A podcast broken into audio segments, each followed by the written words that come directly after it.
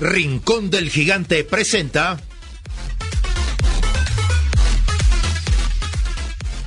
Semilla Oriental, un programa sobre el desarrollo de las nuevas generaciones en la sociedad del conocimiento.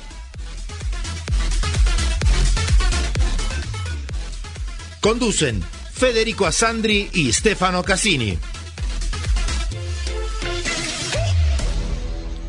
Producción Enzo Menose.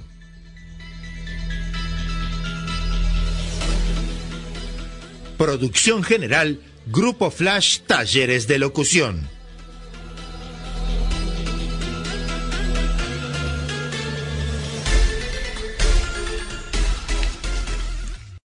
Buenas noches, queridos amigos de Semilla Oriental. En otras palabras, del programa de nuestro querido amigo Daniel Bianchi. Volvió el fútbol y obviamente nosotros también tuvimos que tener distintas opciones para poder salir con nuestro programa. Hoy es miércoles, tenemos un programa muy especial. Hicimos dos programas con Verónica Franciscuti, una de nuestras queridas invitadas que ha estado varias veces con nosotros. Esta vez vamos a hablar de lo que significa el sacrificio, el entender cómo ser un empresario, pero no solo un empresario, sino una persona, la resiliencia, la forma de evitar todo lo que significan los introyectos, o sea, esas medidas que nos vienen impuestas entre 0 y 10 años, que muchas veces no entendemos, pero las aplicamos de igual, igual forma. Y bueno, yo creo que es un programa muy interesante por el cual todos van a disfrutarlo junto a mí, junto a Verónica y junto a Federico Asandri. Vamos a escuchar esta hermosa tertulia. Con nosotros de vuelta un eh, personaje muy querido por nosotros, Verónica Franciscuti, psicóloga, motivadora, coach. Ya ha estado con nosotros, hemos hablado, es una paz que nos da siempre. ¿Cómo estás, Federico? Buenas noches, Estefano. Buenas noches a, Vero, que siempre la invitamos como una entrevistada de lujo. Y la verdad que hoy tenemos un tema muy importante para nuestra audiencia. ¿Cómo se construye una empresa y cómo elaboramos un plan de acción? Bueno, buenas noches, querida Vero. Danos un principio de lo que es la motivación para comenzar una empresa. Buenas noches, buenas noches, Estefano, Federico. Bueno, nuevamente muchísimas gracias por invitarme, por ser parte de este programa y poder seguir brindando herramientas a nuestra audiencia. Ese es el objetivo principal. Bueno, cuando hablamos de la motivación, Estefano, hablamos como la misma palabra lo indica, que es un motivo para ponernos en acción.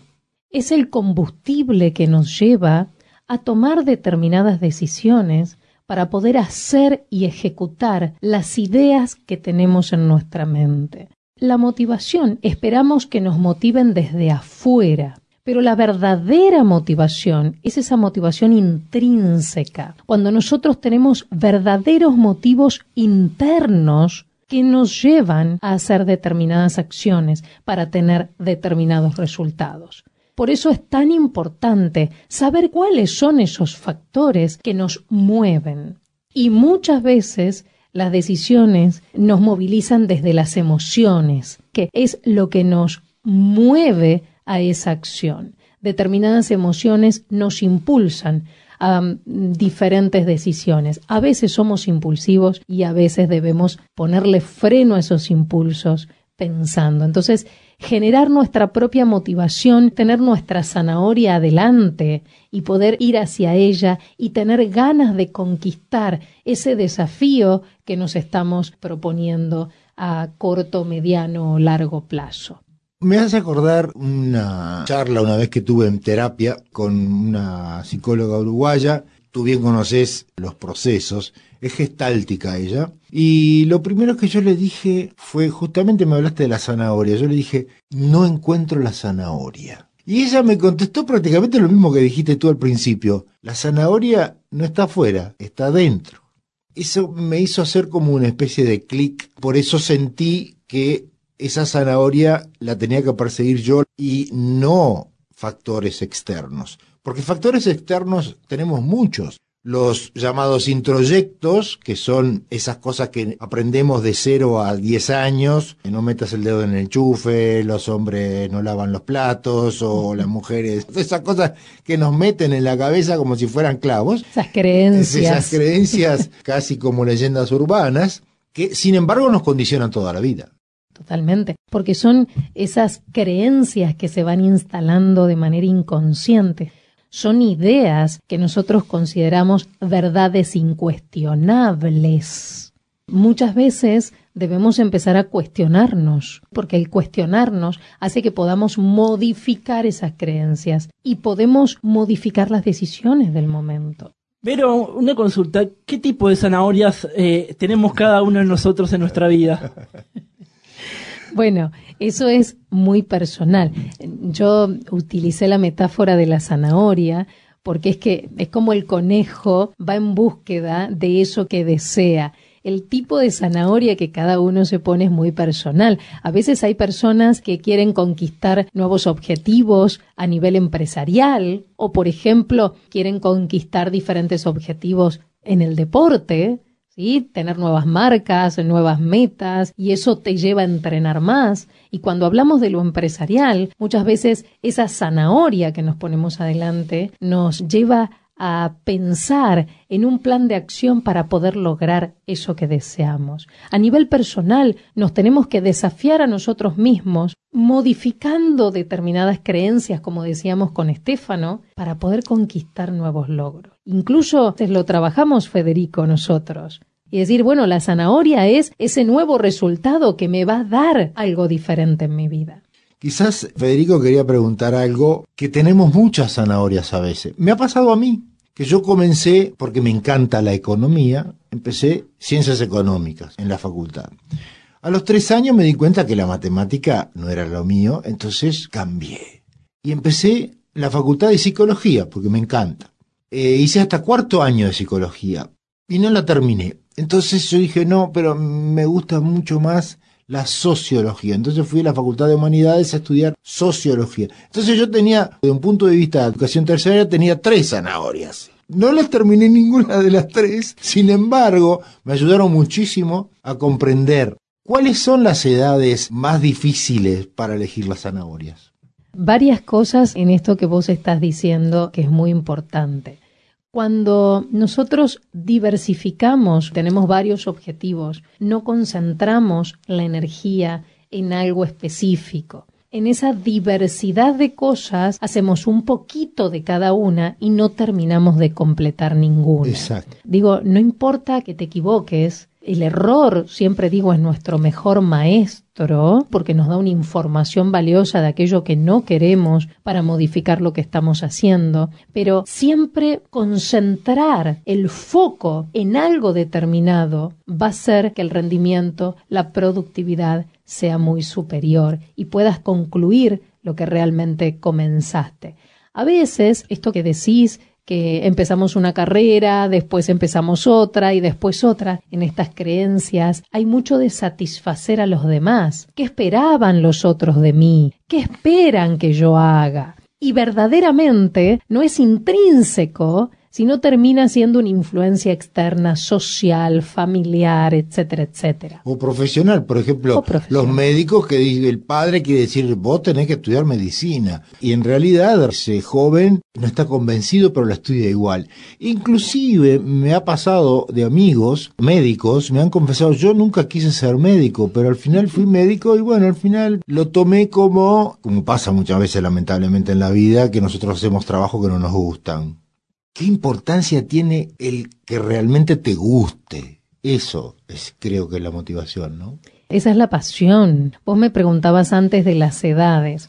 En Argentina, por lo menos, cuando uno tiene entre 17 y 18 años es cuando se termina el colegio secundario y se elige la carrera a seguir. Por supuesto que la persona, y menos ahora, post pandemia, que han quedado algunas cuestiones psicosocial y que siguen estando en todo el mundo. siguen estando en todo el mundo, no tenemos la madurez necesaria para poder elegir lo que nos gusta. pensando que pocas cosas han probado a esa edad para decir esta es mi verdadera pasión. Pero bueno, yo siempre digo que se haga un análisis interno. ¿Qué cosas nos gustan? Y hacer una visualización a futuro. ¿Me veo trabajando en una oficina de esto? ¿O me veo siendo médico? ¿O me veo trabajando con leyes? Primero, investiga lo que hacen realmente los profesionales de esa eh, carrera que vos elijas y después que investigues podés tomar una decisión si te imaginas o no viéndote desarrollar esa actividad puntual. Esto por un lado. Y por otro lado, las ganas, la pasión es el combustible necesario para hacer las cosas de manera brillante, digo yo toda aquella persona que es verdaderamente apasionado, realmente da todo. Y tenemos casi garantizado el crecimiento, la mejora continua, porque no significa que un apasionado haga todo bien, significa que está totalmente comprometido a mejorar, a dar lo mejor por eso que realmente le gusta y quiere. Es espectacular cuando nos damos cuenta que mm, estamos mejorando porque nos gusta lo que hacemos y porque queremos cada vez hacerlo mejor.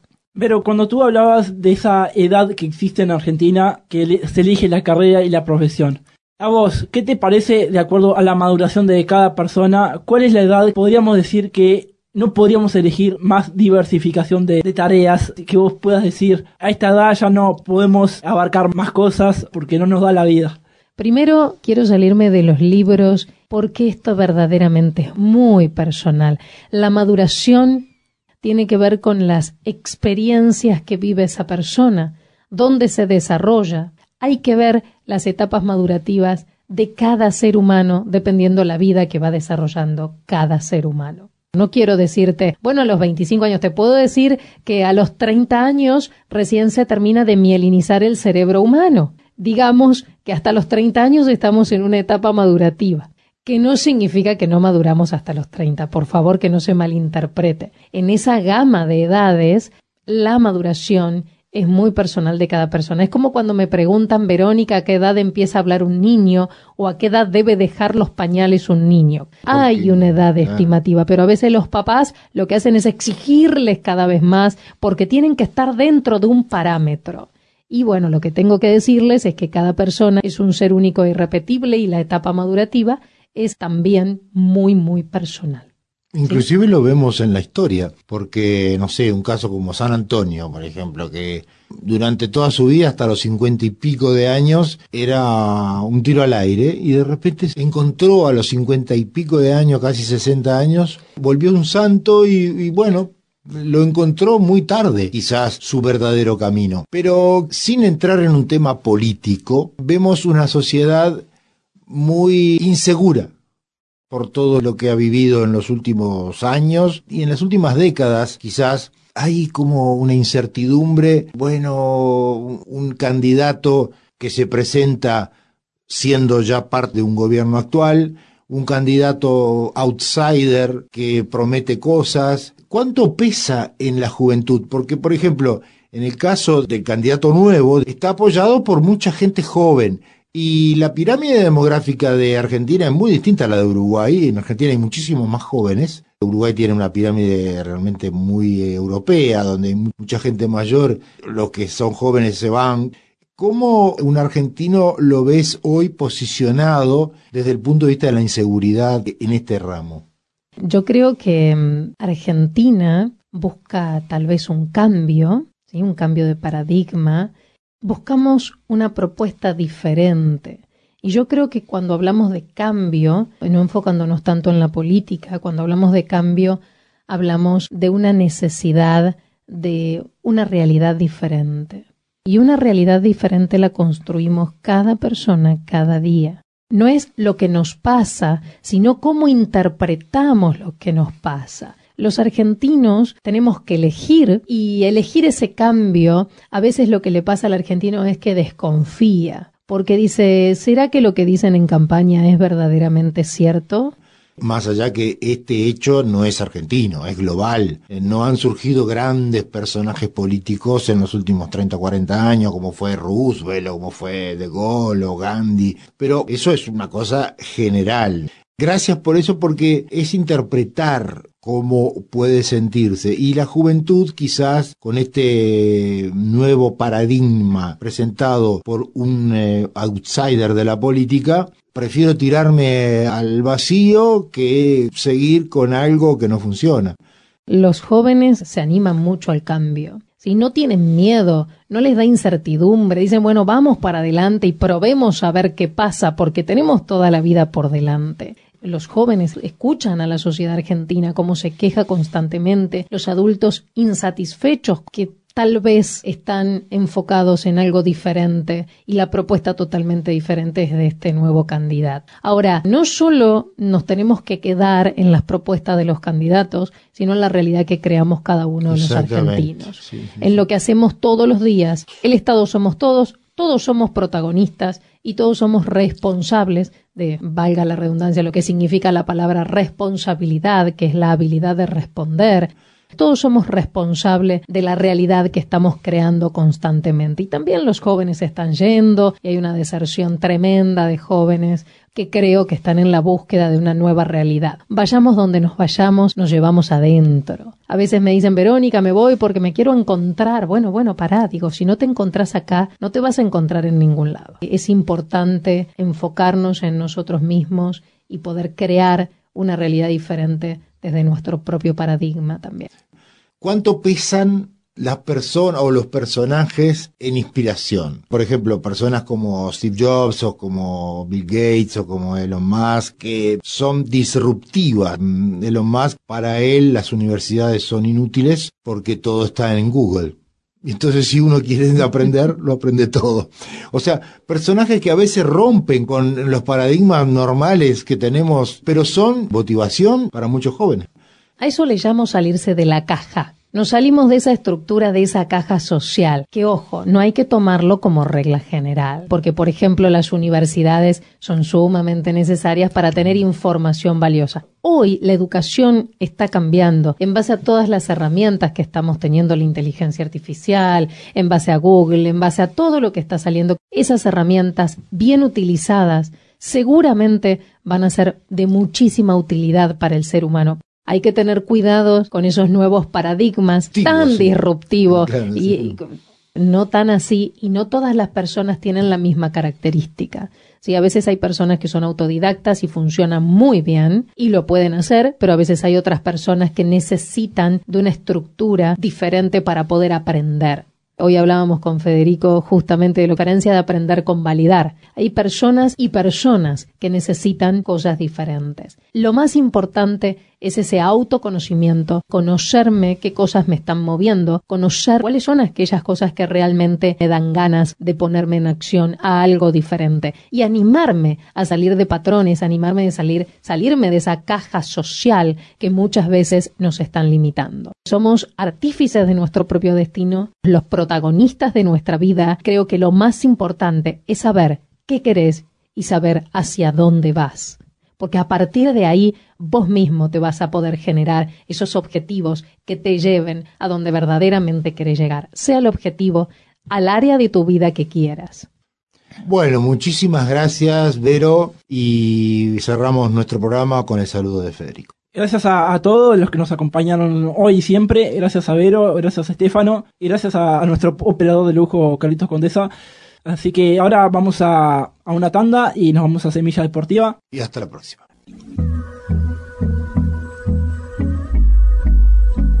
Laboratorio Tresul presenta Floradix, un suplemento vitamínico natural compuesto de hierro, vitaminas, especies vegetales y zumo de fruta que te aporta nutrientes y el hierro que tu cuerpo necesita en época de decaimiento y astenia primaveral.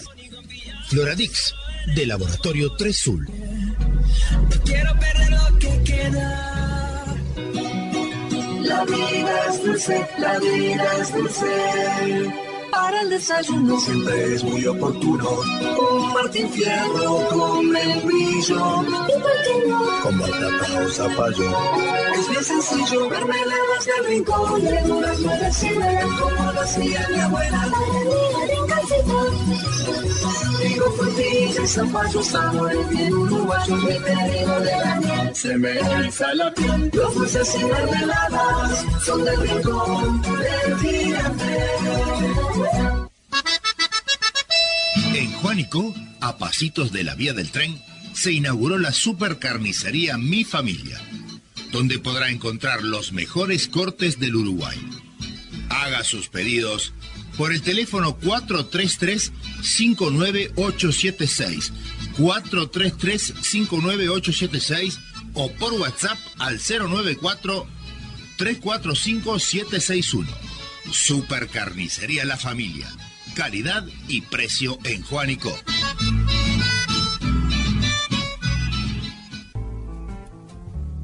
Citroën le ofrece la calidad, la performance y el confort desarrollado por la marca francesa desde hace muchas décadas.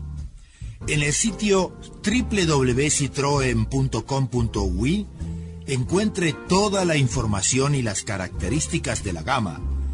Solicite una cotización, folletos ilustrativos y vea las fotos de los vehículos Citroën disponibles en Uruguay. No se arrepentirá por elegir Citroën. Una garantía para toda la vida. Andrés Berruti Piscinas, mantenimiento integral, asesoramiento técnico, instalaciones, reparaciones, calefacciones, venta de productos e insumos, recuperaciones de agua, servicio semanal, trabajos garantidos, todo lo que tu piscina necesita. Andrés Berruti 092 334 060. De hace más de 80 años en Rincón del Gigante, plantamos nuestros árboles, cosechamos nuestra fruta, con pasión gigante cuidamos y mantenemos nuestra quinta, orgullo de nuestra familia. La tierra, los árboles y la acción de la naturaleza nos permite producir frutas, dulces, mermeladas y salsas de gran calidad. Rincón del Gigante, una compañía familiar y nacional. La vida es dulce. Laboratorio Tresul presenta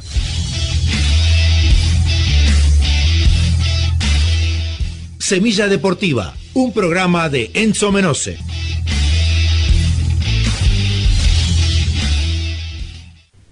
Bienvenidos amigos a Semilla Deportiva. Vamos a comenzar con noticias del fútbol uruguayo. Peñarol está imparable ya que le ganó a River Plate por 3 a 0 y es su quinto partido invicto. En este partido mejoró un poco su juego, pero no podría justificarlo del todo, ya que River Plate está en su peor momento. Lo que igual importa es que está primero en la apertura y líder en la tabla anual. Nacional por su parte cambió la dirección técnica del equipo y trajo al chino Recoba, que su debut no fue el más lindo ya que perdió 3 a 1 contra Deportivo Maldonado, cambió muchos jugadores en el 11 titular pero aún así no pudo contra el equipo de Maldonado. Pasamos a la selección uruguaya de fútbol sud 23 que está jugando los Juegos Panamericanos y ganó su primer partido contra República Dominicana por 1 a 0. Mañana juega contra Chile a las 6 de la tarde. La Copa Sudamericana ya llega a su gran final entre Liga de Quito y Fortaleza este sábado a las 5 de la tarde en el Estadio Domingo Burgueño Miguel de Maldonado. Ahora veamos quién está primero en cada liga en la Premier League lidera Tottenham con dos puntos de ventaja del segundo Manchester City, mientras que en la Serie A no hay muchas sorpresas ya que Inter está primero con un solo punto de ventaja del segundo Milan. Si pasamos a la liga está más emocionante que nunca ya que en la cima se encuentran con los mismos puntos Real Madrid y Girona. Cambiamos de disciplina deportiva en el Mundial de Rugby ya hay final entre Nueva Zelanda y bueno, el actual campeón Sudáfrica que se enfrentan este sábado a las 4 de la tarde. Finalizamos con la Liga Uruguaya de Básquetbol. Hoy juega Malvin contra Urupam a las 9 y cuarto de la noche, pero el plato fuerte será el viernes cuando se enfrente Aguada contra Peñarol a las 9 y cuarto de la noche. Ahora sí, esto fue todo por hoy. Nos reencontramos la próxima semana con más Semilla Deportiva. Que tengan una gran semana y disfruten los deportes, que hay una cantidad estos días. Chao. Laboratorio Tresul presentó Semilla Deportiva, un programa de Enzo Menose.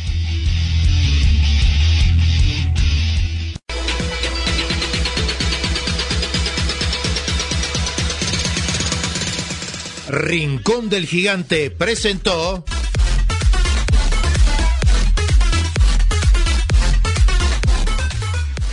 Semilla Oriental, un programa sobre el desarrollo de las nuevas generaciones en la sociedad del conocimiento.